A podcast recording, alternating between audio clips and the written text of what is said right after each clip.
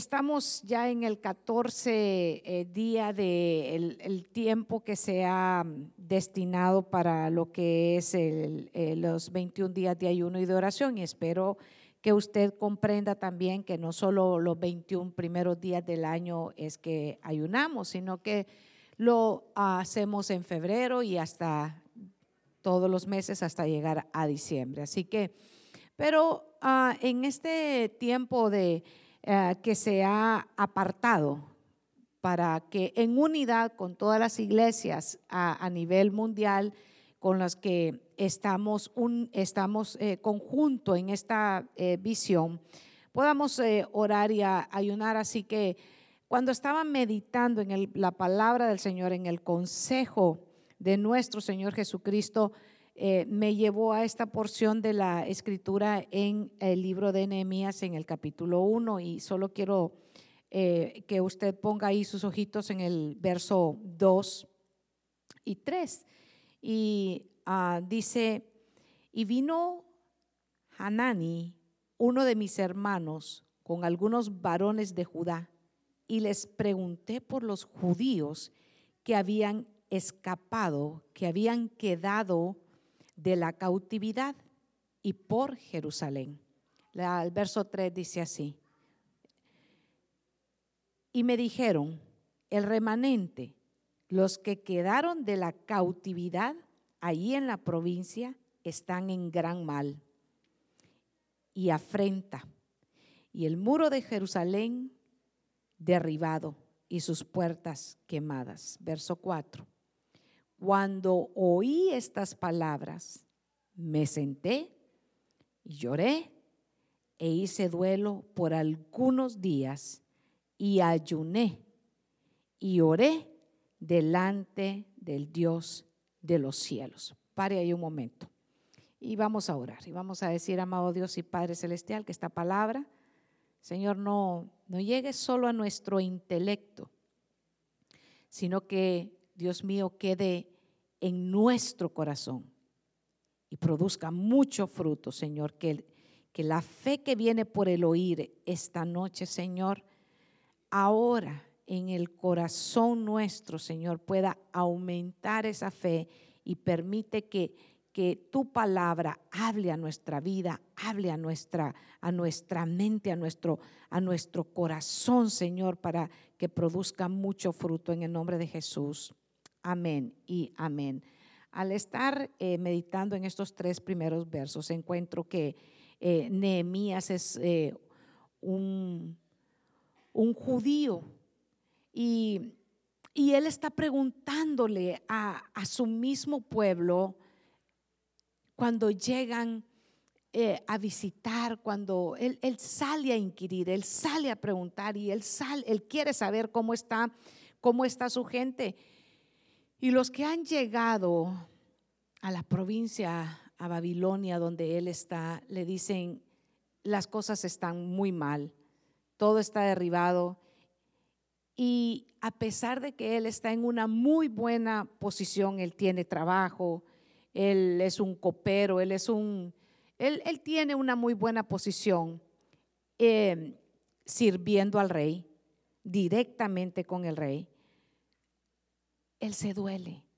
Y me gusta donde, donde Dios me, me puso esta palabra, cuando él oyó, se sentó, lloró e hizo duelo por algunos días. Pero mire, se sentó, lloró e hizo duelo, se, se puso triste por algunos días. Pero dice que él ayunó y oró delante del Dios de los cielos. Y eso me conectó con lo que nosotros ahora mismo, usted pone las noticias, usted observa lo que está alrededor. Eh, si usted lee eh, las noticias en, eh, cualquier medio que esté usted utilizando, sabe que la inflación dice que es la mayor que ha habido en los últimos 40 años y eso significa que que todos los precios que están, están carísimos. Eh, pastora, yo vine para que usted me predique el Evangelio, no para que me dé las noticias que yo ya estoy cansado de oír. Y, y sí, yo también, yo también estoy escuchando lo mismo. Y, sin embargo, fíjese que lo que, lo que a mí ah, me toca en el corazón es que cuando nosotros escuchamos el mal eh, de lo que está allá afuera, que el virus sigue galopando como, como una cosa, es una, una pandemia que, que estamos rogando y pidiendo al Señor que, que sea mitigada y sin embargo usted ve que las, los hospitales, usted ve que hay muchas situaciones difíciles eh, alrededor de nosotros. Vivimos en tiempos difíciles, eso nosotros lo sabemos y lo estamos experimentando. Si usted eh, observa a su alrededor, tal vez a la derecha, a la izquierda, usted ve que hay hermanos que están en, eh, con mascarillas porque de repente fueron expuestos a un caso positivo y le ordenan hoy en día que ande en mascarilla por cinco días. Y, usted sabe todas las, estipulaciones y, que uno tiene que vivir. No estamos viviendo en tiempos que son sencillos para, para nosotros, para nuestros niños. Ah, y, y qué fácil es para nosotros agarrar y desanimarnos. Agarrar y decir, no hombre, pero esto cuándo va a parar. No, pero esto cuándo va a cambiar. Es fácil eh, que podamos ser, ¿sabe qué? Absorbidos por un ambiente en el cual hay mucho duelo. Todos hemos eh, sido tocados por ah, algún familiar que, murió de repente por, este, por el virus y, es muy fácil que, nosotros eh, nos sentemos, nos desanimemos y nos quedemos observando todo lo que está pasando alrededor de nosotros y digamos, ¿hasta cuándo? ¿Hasta cuándo va a parar toda esta situación? Sin embargo, cuando observamos y meditamos en la porción de la escritura que el Señor nos ha traído esta noche, Dice que Nehemías cuando escucha y cuando se da cuenta la situación en la que está su pueblo en Israel, donde dice que las, las murallas como están, los muros están derribados, todo está hecho una calamidad a causa de que Israel se había dado la espalda al Señor. Siempre que esos son los mismos ciclos que encontramos que el Señor los tuvo muy bien prosperados y cuando ellos estuvieron prosperados se, desubicaron. Se desubicaron como, como a algunas personas les pasa, que, que, que las riquezas no les sientan muy bien, se desubican y se vuelven y no se acuerdan más de Dios. Eso le había pasado a Israel también. Habían sido prosperados. El Señor sabe que les había eh, hecho, eh, había sido bueno con ellos, dejando que, que Salomón construyera un templo majestuoso eh, del cual no había quedado absolutamente nada.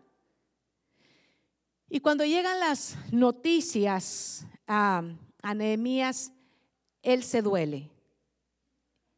Él ayuna y él ora. ¿En qué tiempo estamos nosotros? Nosotros estamos en nuestro tiempo de ayuno y de oración. Constantemente aquí en la casa del Señor usted va a ver que tres veces a la semana hay tiempos de intercesión. O sea que el tiempo de oración nunca es por un periodo específico aquí en la iglesia. Siempre están abiertos para que nosotros continuemos clamando. Pero eso no quiere decir que usted solamente en la casa, aquí en el templo, viene a buscar al Señor. Yo sé que usted busca también en lo íntimo, en su hogar. Usted tiene sus altares. Yo sé que usted tiene, sabe que hermosos grupos eh, en los cuales son esas casas de refugio. Usted está levantando constantemente oración al Señor. Pero es ahí, es ahí donde empieza a desarrollarse toda esta trama de la que le voy a compartir esta noche.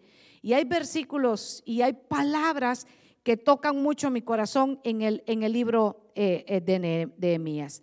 Eh, Nehemías es, levantado a ser un líder donde, donde no hay pueblo. Es fácil ser líder donde de uno tiene, ¿verdad?, seguidores. La, que es el liderazgo es influencia. Sin embargo, Nehemías es un prácticamente que un, un copero, un, un, servidor del rey, no tiene un, un, ejército que lo siga ni nada que se le parezca, pero él es levantado en un tiempo de adversidad. Y el mensaje de esta noche es eso, es gente sencilla tareas grandes.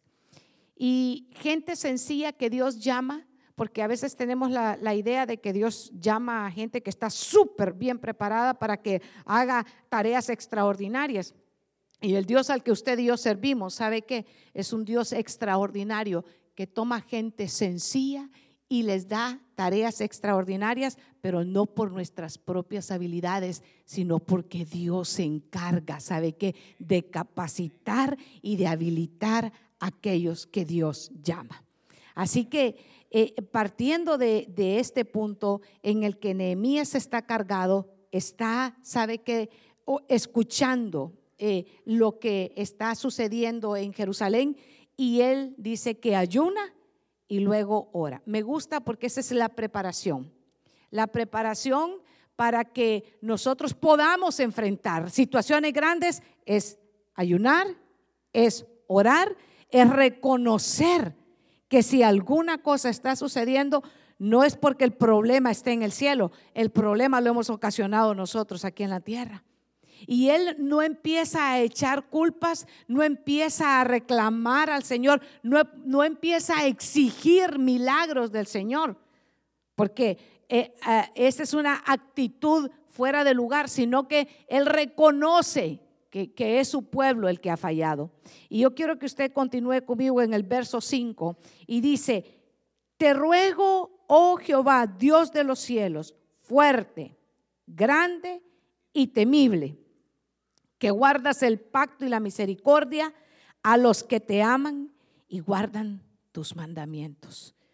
Fíjese que la actitud de, Nehemías, de Nehemías es venir a declarar la grandeza del Dios al que sirve. Está viendo que el pueblo está en calamidad, está viendo que la situación está adversa, pero fíjese que él no empieza a compadecerse él mismo o a compadecerse de, su pueblo, sino que ora, ayuna y una vez que ha sido fortalecido en el ayuno, en la oración, en la búsqueda que está teniendo el Señor, entonces él se levanta con la actitud correcta y empieza a declarar y empieza a poner su mirada en el Dios grande y poderoso al cual él está sirviendo y le dice al Señor, tú eres grande, tú eres poderoso, Señor, te ruego, te suplico. Viene con una actitud correcta. ¿Cuál es la actitud con la que nosotros nos acercamos al Señor cuando las cosas no están funcionando bien?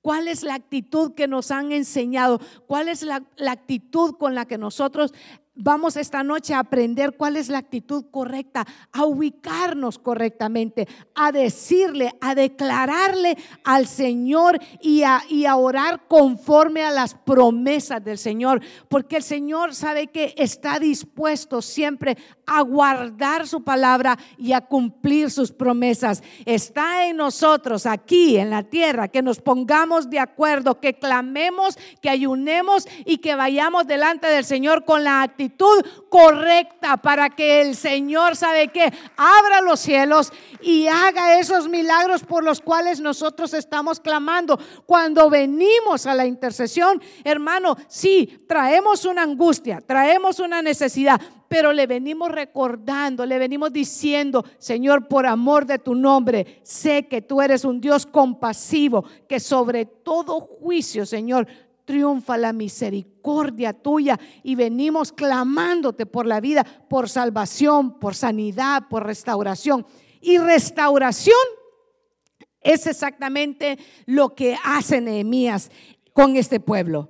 ¿Cómo empezó la restauración, hermano? Con una actitud correcta. ¿Cómo empieza la, restauración espiritual en nosotros? Cuando venimos con una actitud correcta delante del Señor. Cuando reconocemos que la falla no está en el cielo, que la falla está en nosotros. Cuando venimos con una actitud correcta y decimos lo primero que yo voy a hacer es orar, es ayunar, es declararle al Señor la grandeza, lo que Él es y le empezar a buscar al Señor para decirle, aquí estoy, esta es mi necesidad, pero me acerco a ti reconociendo que eres mayor que mi necesidad, mayor que mi problema, mayor que mi angustia, mayor que todas las adversidades que yo pueda tener al frente. Y si las cosas están caídas y si los muros están derribados, ¿qué es un muro sino una protección, hermano amado? ¿Qué es lo que estaba caído en Jerusalén? Todos los muros, todo lo que lo defendía, lo que lo guardaba.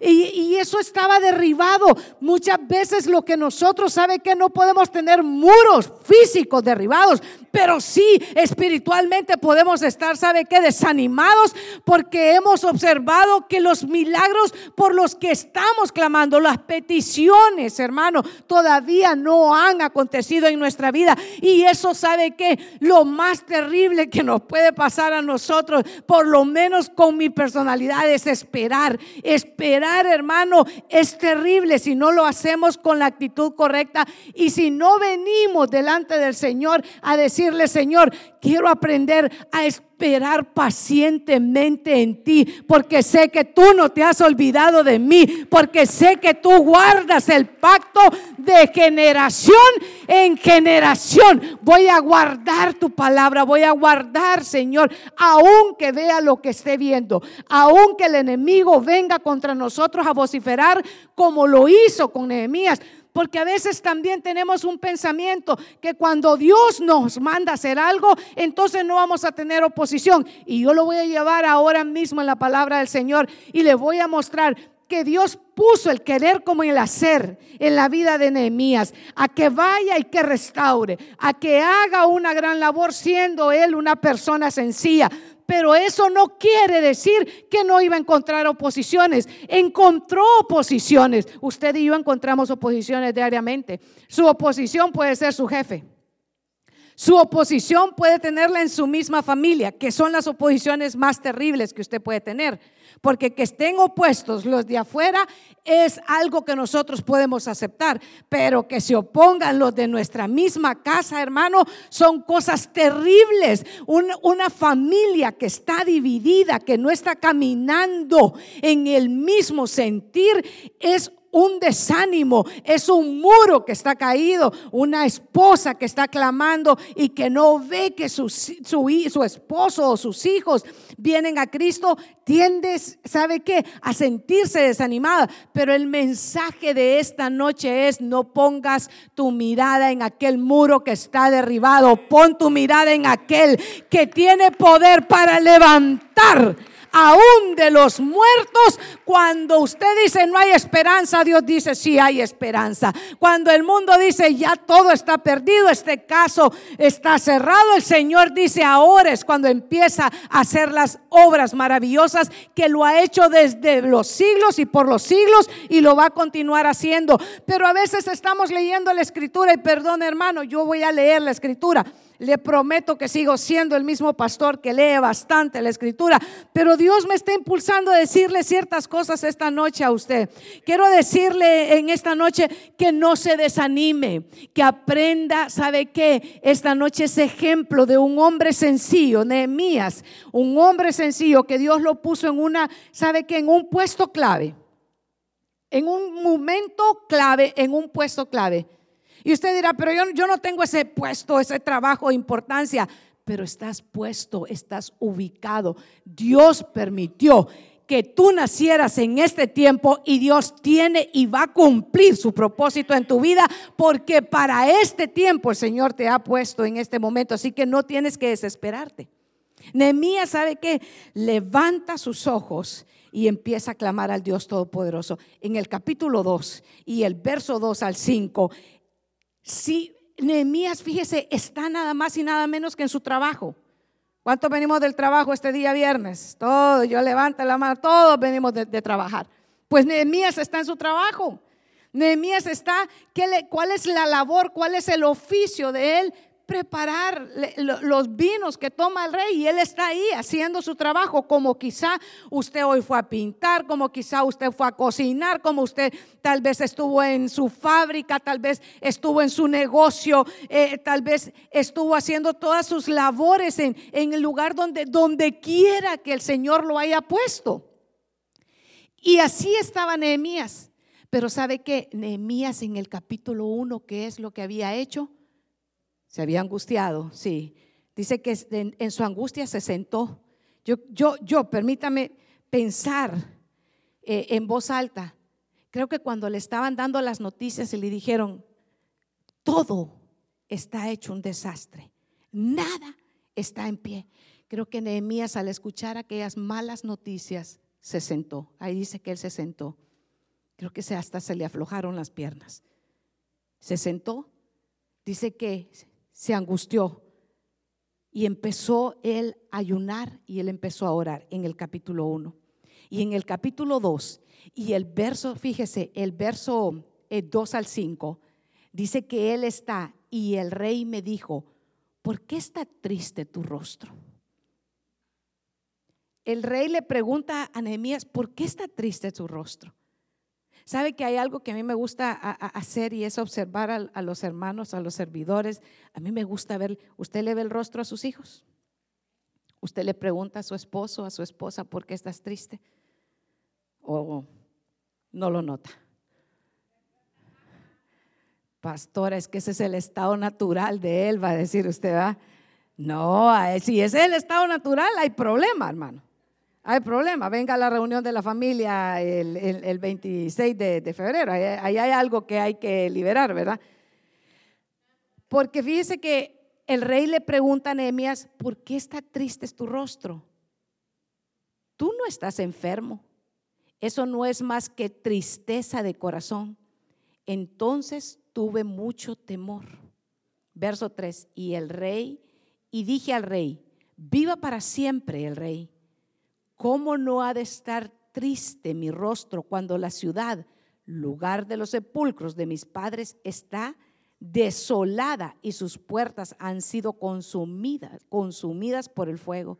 Y el rey me dijo, ¿qué es lo que pides?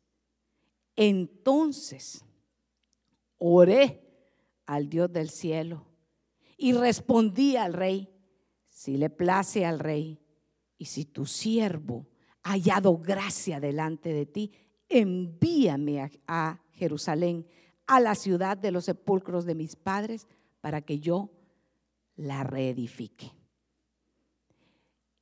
Y cuando el momento que se tiene que presentar delante de su jefe, su jefe lo observa y le dice, ¿qué tienes? Porque no estás enfermo. Es porque él nunca había llegado con esa actitud, porque rara vez Rara vez se permitía que alguien que tenía que servir al rey tenía que llegar con esa cara, tristeza. Sin embargo, él ora, dice que tuvo temor cuando el rey le preguntó qué es lo que te pasa. Pero él nuevamente, en el capítulo 1 encontramos a Nehemías haciendo qué? Orando. En el capítulo 2 encontramos a Nehemías qué? Orando. Está la calamidad delante de él, está alrededor de él, la situación no ha cambiado, pero él continúa ¿qué haciendo? Orando. Y él responde de una manera tan hermosa al rey y le dice, sí he hallado gracia, pero él ha orado primero, él ha ayunado primero.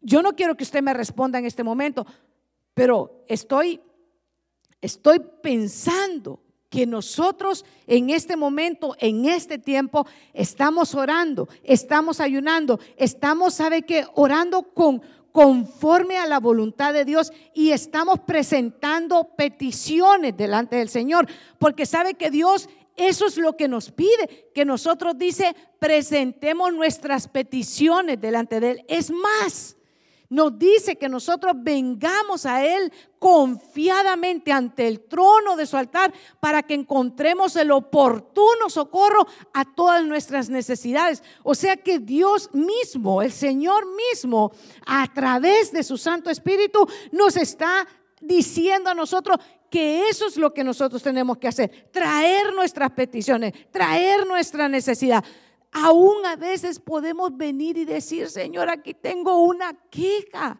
pero traerla con la actitud correcta, porque Dios sabe lo que ya hay dentro de nuestro corazón. Nehemías viene con una actitud correcta, se presenta delante del rey y alcanza el favor del rey. Pero yo quiero que usted observe, él en el capítulo 1 está orando, está ayunando, está angustiado, pero hace lo correcto, empieza a declarar la grandeza del Dios Todopoderoso. Yo creo que eso es necesario para nosotros. Han cambiado las situaciones, los tiempos, Hermano, las noticias allá afuera se oyen adversas. Usted encuentra muchas, muchas eh, circunstancias por las que uno podría eh, estar el viernes en la noche totalmente desanimado. Sin embargo, hermano, yo quiero decirle que estoy agradecida con el Señor, porque aquí hay un remanente de gente que no se queda en su casa lamentando la desgracia de lo que está pasando allá afuera, sino que sale valientemente y viene con la actitud correcta delante del Señor y vienen en ayuno y vienen de trabajar porque aquí no hay vagos, aquí hay gente esforzada y valiente que le cree al Señor y a sus promesas y le dice, hoy nuevamente voy a tu casa porque sé que hay una palabra tuya con la que yo me voy a levantar para continuar esta buena batalla a la que nos has llamado. El problema de la iglesia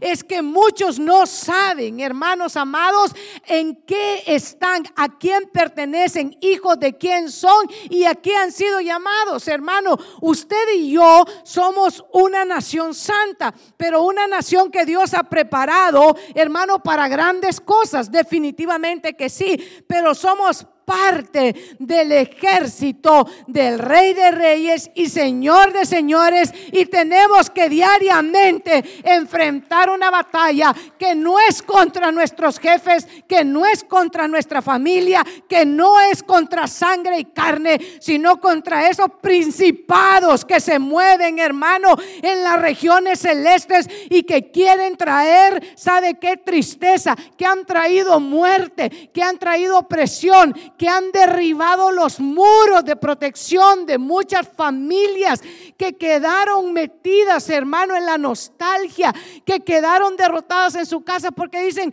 es que es viernes, pobrecito, yo tengo que descansar. Y no han entendido que cuando usted y yo venimos a la casa del Señor y empezamos a alabar al Señor y empezamos a glorificar al Señor, la fuerza de nosotros no es de este mundo nuestra fuerza no es natural, es espiritual, porque en medio de la alabanza tenemos nueva fuerza, porque en medio de la alabanza el Señor nos vuelve y nos levanta y nos fortalece y empezamos, ¿sabe qué? A cantar y a gozarnos y aún unos hasta danzar y aunque para el mundo parezca locura, hermano, para nosotros sabemos que es la obra del Espíritu Santo trabajando desde el interior de nuestra vida y empezando a restaurar. Restaurar muros que habían sido, ¿sabe qué? Derribados, pero que en el nombre de Jesús han de ser levantados, porque el muro es una protección y usted y yo podemos tomar la promesa que el Señor ha dado a su pueblo, que el que habita al abrigo del Altísimo morará bajo la sombra del Omnipotente. Diré yo a Jehová, esperanza mía y castillo mío, mi Dios en quien yo confiaré. Hermano, usted y yo tenemos promesas hermosas, eternas, con las que también nosotros nos podemos levantar. Nehemías empieza, ¿sabe qué? Su oración. Nehemías empieza tomar la palabra del Señor para orar por la petición que Él trae con la actitud correcta. Nosotros no somos llamados a estar mandando a hacer a los ángeles porque tenemos que ubicarnos, ese no es nuestro rango. Nosotros tenemos que venir con la actitud correcta delante del Señor, tomando las promesas que Él nos ha dado, tomando los buenos ejemplos que hay en la palabra del Señor, no siguiendo cualquier charlatán que enseñan cosas cosas que no son de la palabra del Señor, sino que tomar el ejemplo que Él nos ha dejado, levantarnos con esas promesas, clamarle al Señor con la actitud correcta a la hora que venimos a orar, sea aquí, sea en su casa, sea donde usted esté en ese momento teniendo el tiempo de comunión con el Señor, tomemos la actitud correcta, tomemos la palabra del Señor y metámonos en ese lugar santísimo y digámosle, Señor, aquí vengo a presentar esta petición por mis hijos, por la familia, por la ciudad, por la nación, por la iglesia. Hermano, aprendamos a ensancharnos, aprendamos, ¿sabe qué? A clamar por lo nuestro, sí, pero a traer en peticiones por aquellos que no pueden, que son débiles en la fe. Estamos rodeados de mucha gente que es débil en la fe y que no conocen su identidad en Cristo, que no saben que Dios nos ha dado a través de la sangre de Jesucristo ese nuevo pacto que ahora usted y yo sabe que estamos bajo esa gracia, que esa gracia infinita nos ha alcanzado y que no es por méritos propios, sino por la gracia de Dios que nosotros estamos aquí y con esa gracia usted y yo ahora sabe que no necesitamos que nadie se convierta en el intermediario porque ya nos dio al intercesor supremo que es Cristo Jesús, nuestro Padre celestial y ahora nosotros podemos, hermano, con libertad. ¿Cuántos saben que el Señor nos ha hecho libres, hermano? Entonces, en esa libertad que el Señor nos ha dado, tomemos esa libertad, hermano, con la razón correcta. Porque algunos a la libertad que el Señor les ha dado la han tomado para libertinaje. Ah, el Señor ya sabe, no tengo necesidad de hacer nada. ¿Cómo que no tengo necesidad de hacer nada?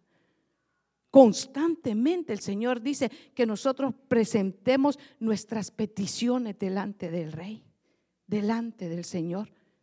Otros dicen, no es que no voy porque es que nadie en mi casa quiere ir conmigo.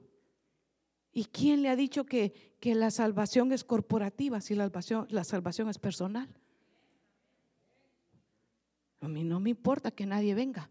Yo voy a ir porque el Señor me ha mandado a llamar a través de su gracia infinita. Yo vengo y peleo por mi casa, por mis hijos. Y peleo, estoy hablando de la pelea espiritual. Porque aquello no lo digo por los, ustedes saben, pero tal vez lo que están, esa mujer los está incitando a pelear a todos. No, estamos hablando en el término espiritual. Y eso es importante, hermano amado, que er, es tan, tan importante que nosotros entendamos en la meditación de esta, de esta palabra. Dios levanta gente sencilla. Es un copero. No, no está hablando de, un, de un gran ejecutivo que es el, no, es un copero y a veces nosotros ponemos nuestra limitación. Es que yo no puedo porque ni Juan 3:16 me ha aprendido. Vaya un mes a enseñar escuela dominical y va a ver cómo se aprende un montón de versículos. Si no, véngase a la clase ahí en la mañana, semanal, versículos.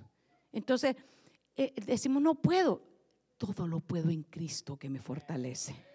En vez de estar viendo su limitación, deje de estar viendo su limitación y ponga su mirada en el Dios que es el que va a capacitarlo y a prepararlo para que usted pueda enfrentar y pelear su la batalla. Nehemías nos da un ejemplo de perseverancia, de fe en medio de las situaciones difíciles. ¿Cuántos de nosotros y no pido que levante la mano, pero ¿cuántos de nosotros enfrentamos en el 2021 situaciones terribles, hermano? Terribles, que nosotros dijimos, Dios mío, aquí solo tu mano puede estar conmigo. ¿Cuántos de nosotros aún entramos al 2022 confiando en las promesas del Señor y vemos situaciones difíciles alrededor nuestro? Vemos precios que usted queda alarmado y usted dice, pero si esto, esto, ¿cómo? No, nunca se ha, se ha, visto cosas semejantes desde los últimos eh, eh, dos décadas, quizá tres. Y entonces uno queda impactado.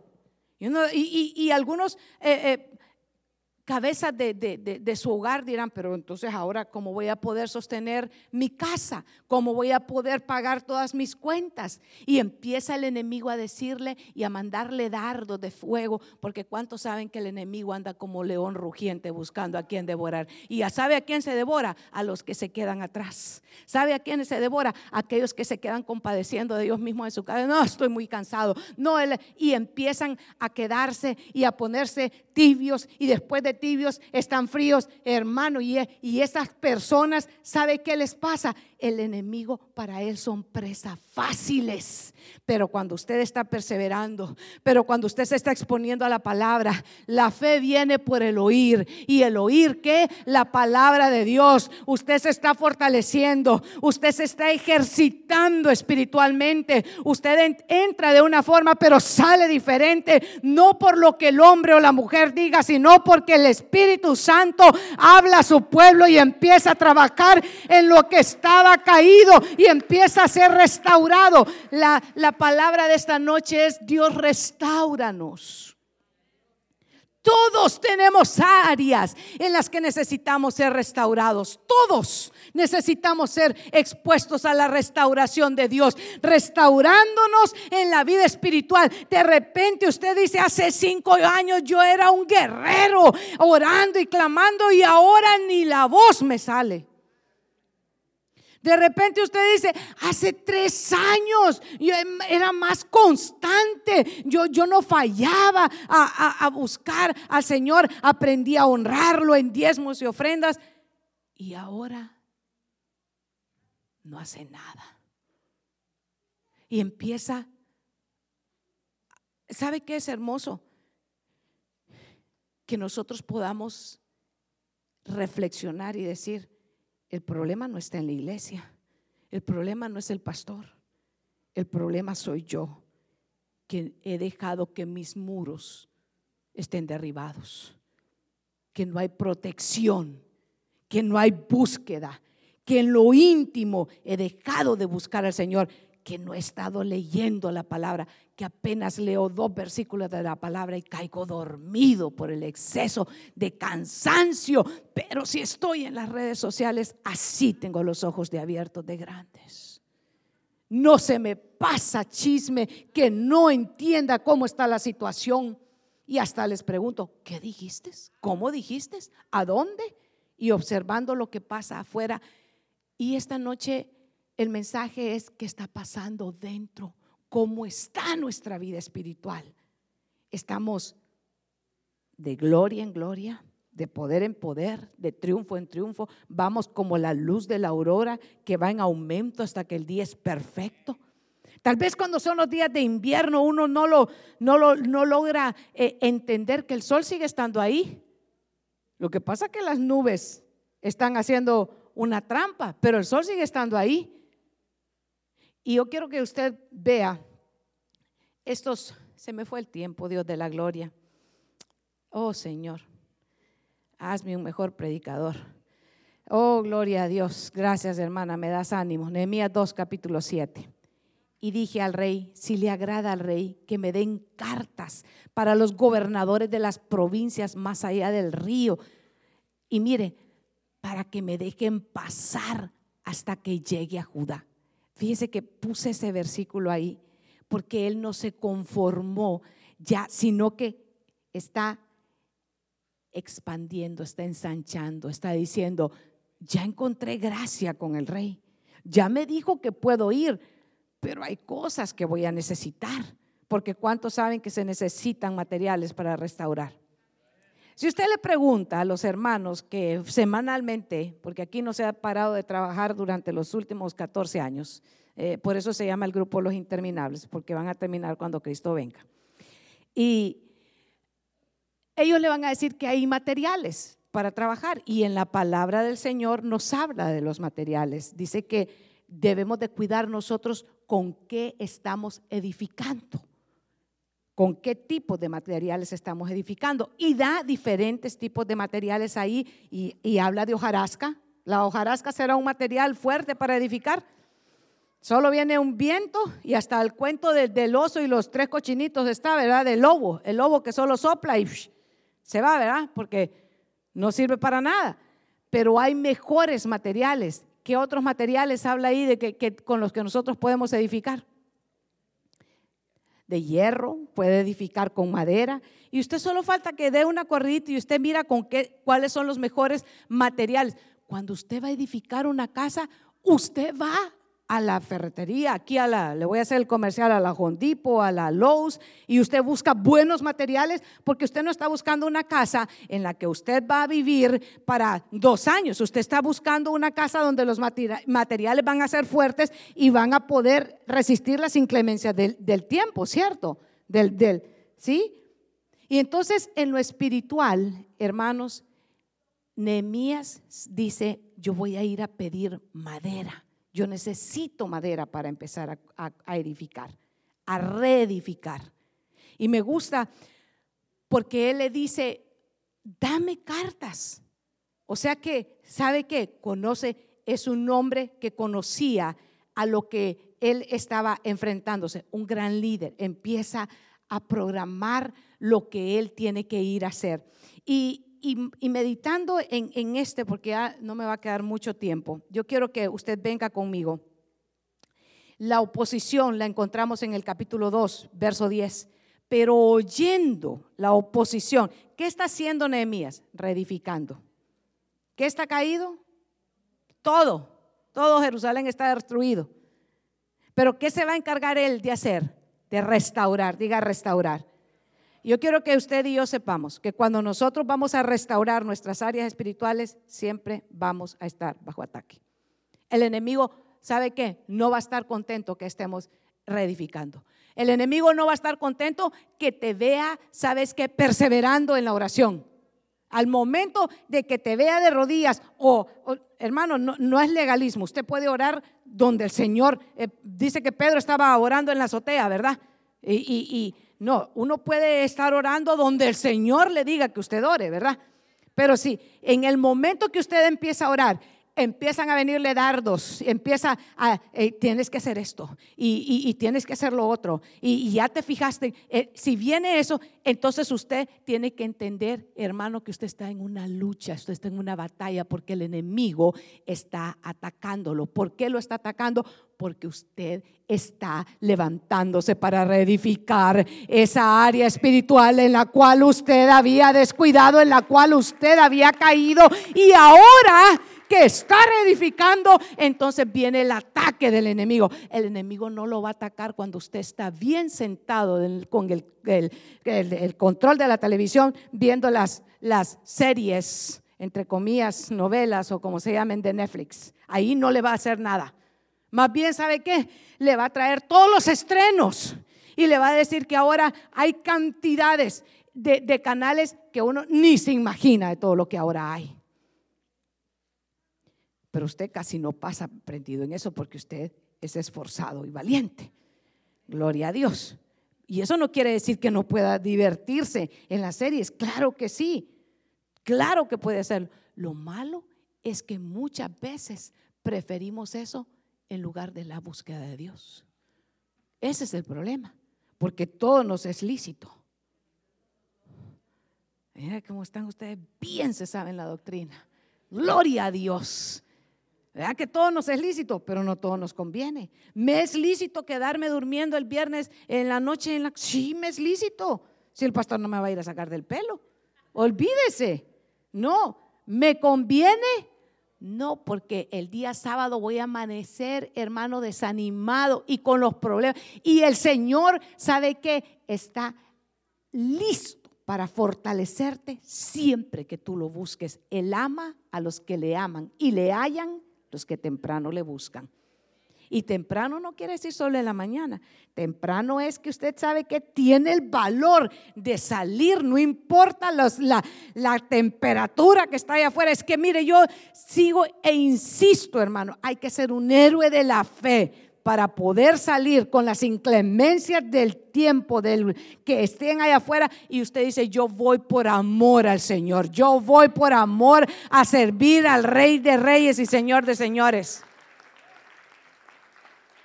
Entre mis hermanos salmistas yo le puedo decir, hay unos que viven a más de una hora de acá y para el mundo dirán, es una locura, ¿Por qué no te buscaste una iglesia que te quede a cinco minutos, diez, lo mucho quince? Sin embargo, entre ellos hay unos que les queda hasta una hora y salen del trabajo.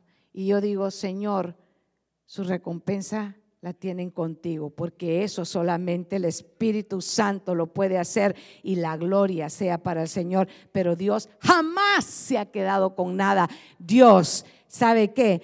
Ama a los que le aman. Dios es un Dios que siempre retribuye más allá de lo que nosotros podemos pedir o de lo que nosotros podemos esperar.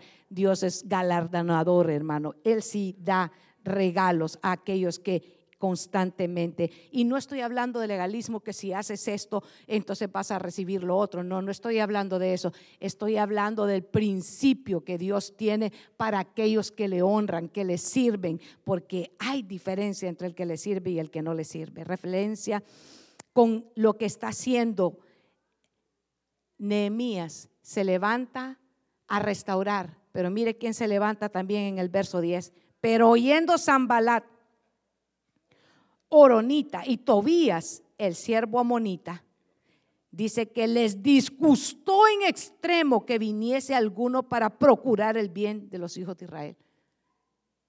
Eh, usted está esos dos, benditos de Jehová, estaban indignados porque había llegado alguien a restaurar, porque había llegado alguien a buscar el bien. Y ellos se levantan y están, ¿sabe qué? En oposición a la restauración.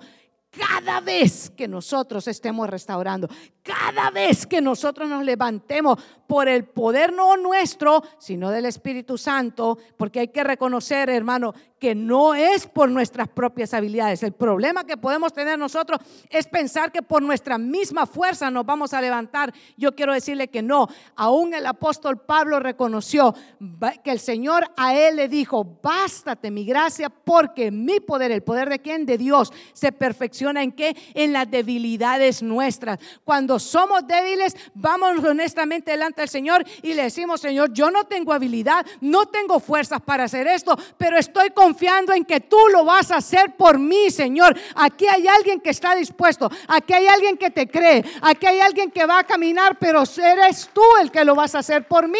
Nehemías es una persona, ¿sabe qué? Sin ninguna capacitación militar. Sin embargo, llega y encuentra la oposición. Usted va a encontrar oposición. Yo voy a encontrar oposición. Cada vez que me levante a restaurar, vamos a encontrar oposición. Así que no esté sorprendido. Ah, pero es que solo a mí me pasa. No, le pasa a todos aquellos que le servimos a Dios. Le pasa a todos aquellos que fielmente estamos confiando en el Señor y que hemos dedicado nuestra casa como lo hizo Josué y dijo, yo y mi casa serviremos a Jehová. Entonces es cuando se levanta la oposición. Entonces es cuando viene el enemigo a levantarse en contra de tu vida como lo hizo con Nehemías, mandándole a estos dos que sabe que estaban indignados porque aquel se estaba levantando a restaurar. No te sorprendas, pero sabes que hay que hacer fuertes y valientes en la palabra del Señor. No retroceda. No retroceda. Usted dijo, determinó ya en su corazón que este año es el año en el que usted se levanta en el que usted dice, no, este es el año que voy a empezar a leer la palabra del Señor. Este es el año en el que me voy a disipular. Este es el año en el que voy a aprender a darle al Señor lo que es del Señor. Este es el año en el que voy a hacer también que mi familia, a través de la oración, no en nuestra fuerza, no peleando con nuestro esposo o nuestra esposa o agarrando el pelo a los hijos, no, empezando a luchar contra quien verdaderamente su lucha. Su lucha no está aquí en la tierra, su lucha es en los cielos. ¿Y cómo se ganan esas batallas? De rodillas, clamándole al Señor, orándole al Señor. Si usted ora de pie, si usted ora dentado, si usted ora acostado, ore como usted sabe que el Espíritu Santo lo dirija, pero ore, insista, vuelva y siga clamándole al Señor, porque Dios sí tiene respuesta para aquellos que le buscan. Le prometo que yo venía a enseñarle la lección de Nehemías, pero el Señor no me ha... Bueno, Padre Celestial, ayúdame porque el tiempo se me ha ido. Yo creo que el Señor, yo creo que Dios quiere hablarle honestamente a, gente que en este momento sabe que está viendo el enemigo y está diciendo es que es mucho lo que está al frente de mí, pero yo quiero decirle algo, mayor es el que está con nosotros que el que está en el mundo. Quiero decirle que si es grande la oposición, así grande va a ser la victoria que el Señor le va a dar a través de su Santo Espíritu. Confíe, persevere, no retroceda. No está viendo el resultado, véalo y dígale, Señor, ábreme los ojos espirituales. Eliseo tenía un siervo que un día se amedrentó porque Jesse miraba que venían muchos en contra de ellos. Y Eliseo estaba tranquilo pero Eliseo no estaba tranquilo por despreocupado, por fresco, como usted le pueda decir. Porque le, ah, no importa que se venga lo que se venga, no, como esa gente que va y, y, sacan cosas al, a crédito y después no hay ni cómo pagar, ah, después era, no, no, así no, no, no era por irresponsable. Eliseo tenía comunión con Dios. Eliseo sabía que estaba rodeado, pero Eliseo sabe qué? Sabía que eran más los que estaban de parte de él que los que habían venido en contra de él. Y le dice, Señor, ábrele los ojos a este para que pueda ver. Y entonces aquel sabe qué? Empezó a orar y pudo ver que eran muchos los carros que estaban para defenderlos. ¿Qué estamos viendo nosotros? ¿Qué estamos viendo nosotros? ¿Qué estamos oyendo? ¿Cuál es el zambalat que te tiene acorralado? ¿Cuál es el Tobías que se está riendo de ti? Ay, dice que va a poder. ¿Sabes qué dijo? Que este año va a comprar casa. Ay, sí, no puede comprar ni una caja de fósforos. ¿Sabes qué dijo? Que ahora sí va a servir a Dios. Y gran servidor de las cervezas que es. Ay, qué engañado de la vida. ¿Sabes cómo se presenta como siervo de Dios? Es que me da risa. ¿Cuál es el Zambalat? ¿Cuál es el Tobías que se ha estado riendo de nosotros? Aquí. Pero, pero, mire hermano, si yo le contara las cosas que nos dijeron cuando nosotros llegamos hace algunos años y esto estaba todo derribado. Esto estaba todo es, una, una obra que solo Dios la ha hecho. Pero si nos hubiéramos dedicado con, con la hermana Rosa, con la hermana Olga, aquellos días a escuchar, ya escucharon mucha. Ya sabe que yo digo mucha, pero es, eso es, no es ni griego, ni es, ni es hebreo, ni nada. Es, es, es cariñosamente por no decirle muchachos. Entonces yo digo, a aquellos les digo mucha, más, más rápido, hermano. Pero, ¿sabe, ¿saben lo que están diciendo? ¿Qué no vamos a poder? Ah, pues sí, mejor no hagamos nada, ¿verdad? ¿Cuál es el Zambalat? ¿Cuál es el Tobías? ¿Cuál es el Tobías que te sale en el trabajo y dice, ay, ya llegó? Y lo voltean a ver a uno. O de repente ese Tobías, ¿sabe qué? Nunca le habla a uno, pero están los 21 días de ayuno y le sale hasta con donas ese día y uno queda, le dice, ¿quiere donas? ¿Quiere café? Porque uno está en ayuno. Dice uno, no thank you, pero uno dice, este emisario de Satanás es que dice uno, porque como, como sabe que ahora sí me vuelo la dona, dice uno, cuando a uno nunca le han invitado, pero ni a un cheeseburger de McDonald's. Y uno queda. Oiga, aquellos, los bilingües, ¿cómo están corrigiendo? No, pero no se preocupe, yo los perdono, hermano, siempre los perdono. Pero mire, venga conmigo, verso 19 del capítulo 2, corra, corra, corra, verso 19, porque no nos queremos ir, ¿verdad? Gloria a Dios, yo tampoco, hermano, yo sí me entiendo, gloria a Dios. Pero cuando lo oyeron Zambalat, mire, otra vez, Oronita y Tobías el siervo Amonita y Jesse, mire, aquí se añadió otro más. Ah, ya no eran dos, ahora cuántos eran. Ah, entonces, ¿cómo iba la posición? Creciendo. Iba creciendo, hermano. como esos, eh, esos tenores que empiezan suavecito y de repente usted dice que trueno de voz. Así iba la oposición, iba creciendo. Ay, entre más oro, ¿alguna vez ha oído eso usted? Entre más oro, peor se pone la cosa. Entre más oro, más me grita mi esposo, más me grita mi... No, es que qué barbaridad. Esto nunca me había pasado, porque la oposición, primero eran dos y ahora eran tres. Mire, hicieron escarnio. ¿Sabe qué es escarnio? Burla. Ay, mire cómo anda. Mire y dice que es cristiano. Ahí anda con la Biblia debajo y nos hace, ¿y cómo lo dicen? Y pandereta. Y aleluya. Y, y nos dicen los mil y uno nombres. ¿Y usted qué hace? Ay, viera cómo me dijeron, no me invitaron al cumpleaños porque dicen que yo soy aleluya y que, hermano, alégrese y gócese. Yo quiero decirle algo. Usted tiene una mayor invitación y una mejor invitación. Usted está invitado a la boda del Cordero. Eso no es cualquier cosa, hermano. Usted está invitado al banquete de bodas que el rey ha ido a preparar. Usted sabe que el rey, el rey lo está esperando con tremendo banquete a usted. Ay, pastora, pero es que yo lo quiero aquí, en la casa de mi primo que tienen el chonguengue, pastora. Hermano, aprenda a gozarse en la presencia del Señor y va a ver cómo Dios lo fortalece.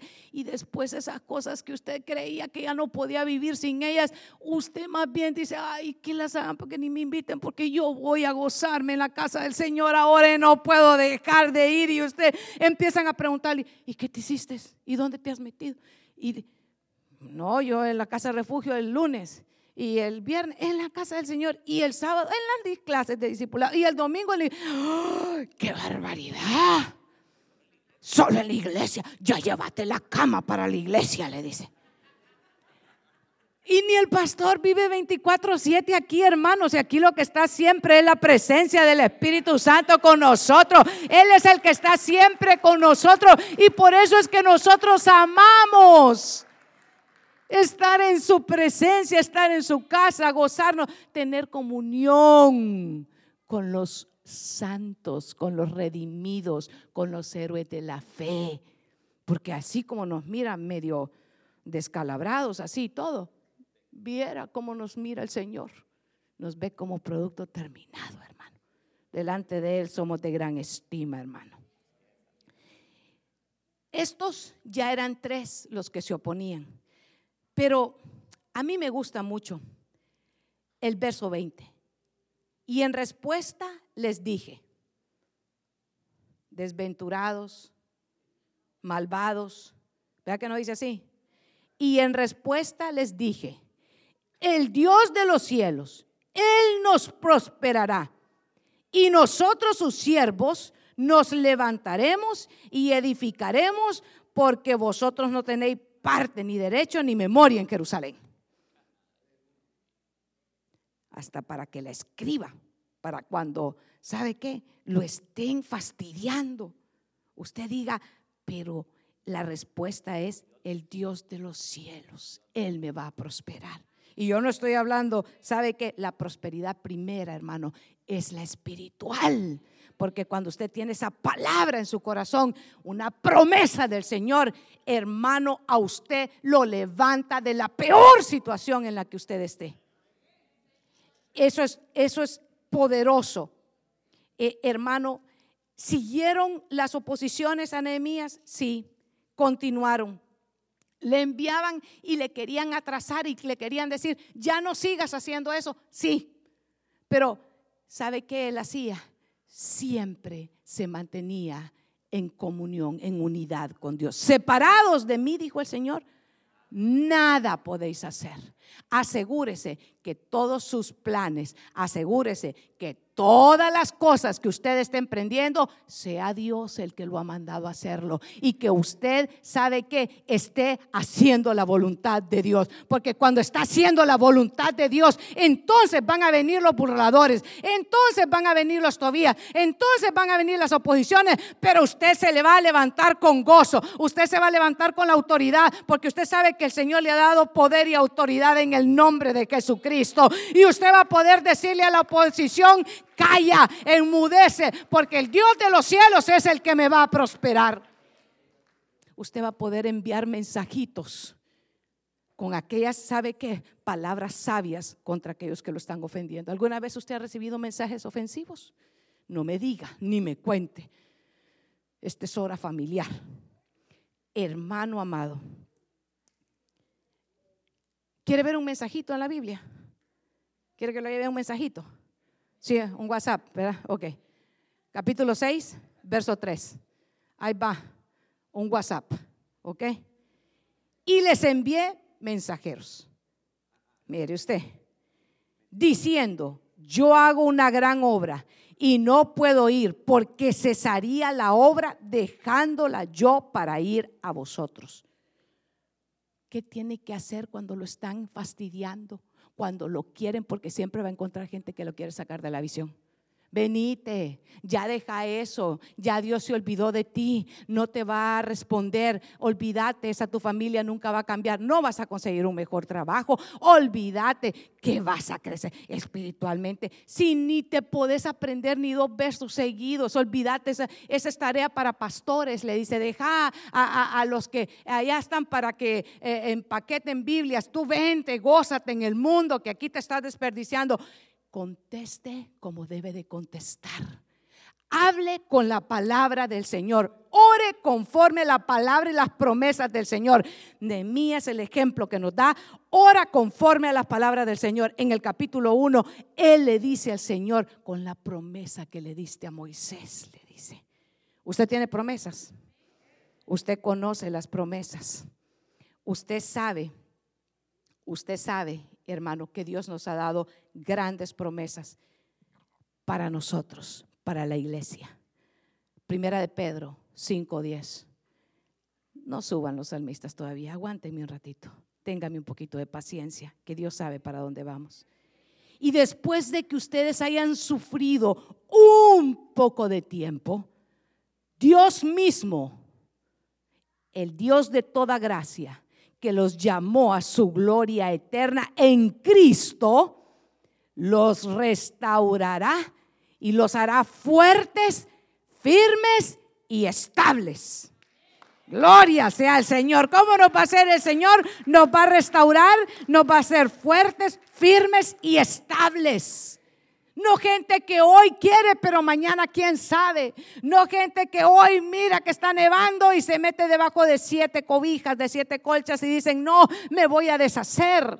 No, cuando sabe que cuando usted y yo hayamos resistido, cuando usted y yo hayamos pasado esa oposición, esas burlas, esos tobías, esos ambalat, todos aquellos que se oponen, entonces la promesa que está para nosotros es que el Señor, el Dios mismo, el Dios de toda gracia, en que en que nosotros amamos la gracia, la gracia que es inmerecida, esa gracia que nos la dio a través de quién? De la obra redentora de Cristo por la sangre de Cristo, usted y yo hoy vivimos en la gracia. Y en esa gracia dice que el Señor mismo, hermano amado, Él dice que nos hará fuertes, que nos hará firmes y que nos va a hacer estables. No gente de un doble ánimo, no gente que sí, hoy sí, pero mañana no. Gente que sigue, insiste a pesar de las oposiciones, a pesar de las adversidades, a pesar de los que estén al frente suyo burlándose de usted.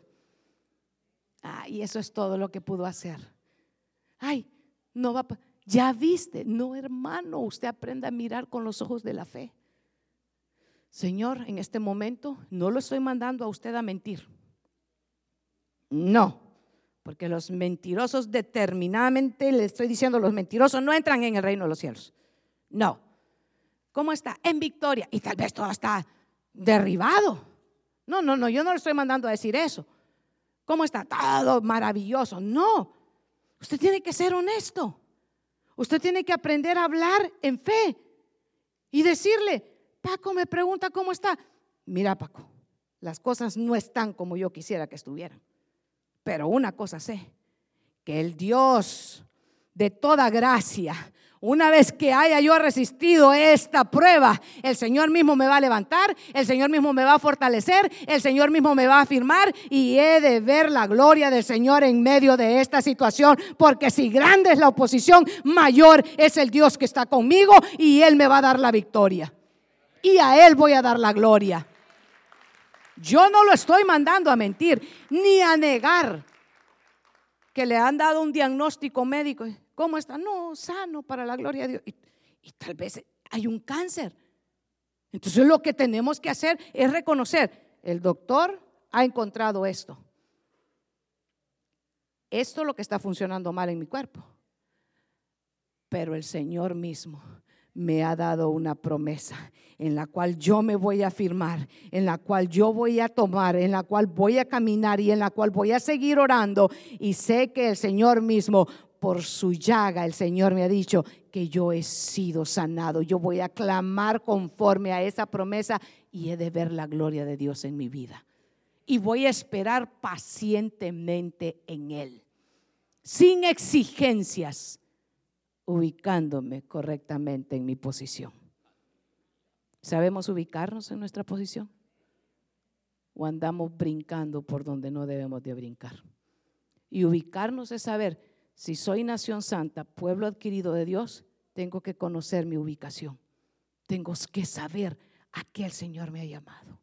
¿Dónde debo de estar?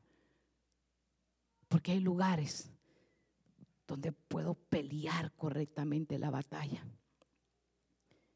Les envié mensajes, les envié mensajeros diciéndole, no me puedo atrasar. ¿Sabe qué es un pleito? ¿Sabe qué es un pleito?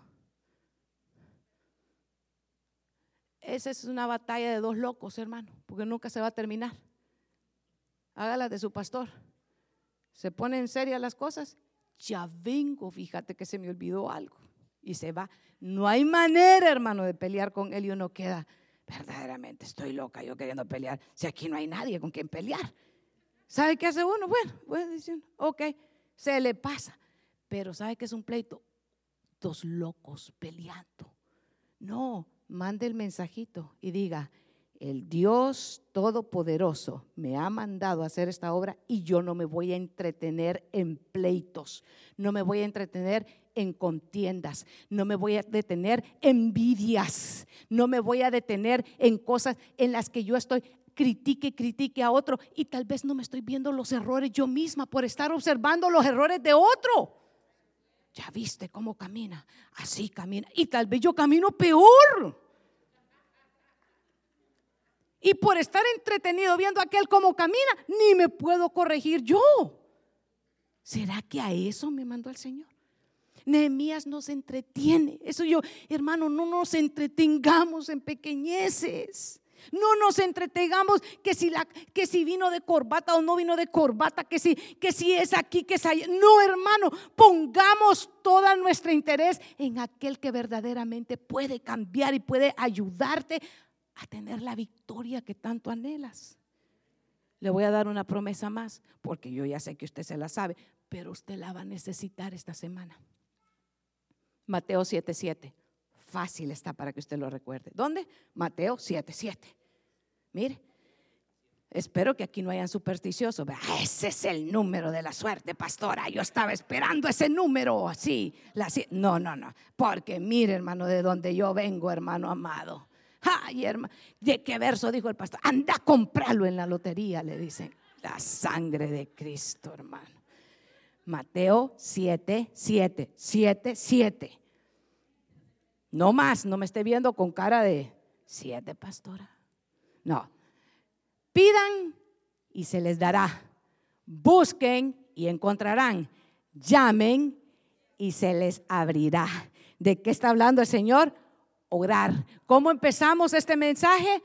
Orando. ¿Cómo estaba Nehemías llorando y después qué se fue a hacer? Ayunar y orar. ¿Qué tiene que hacer?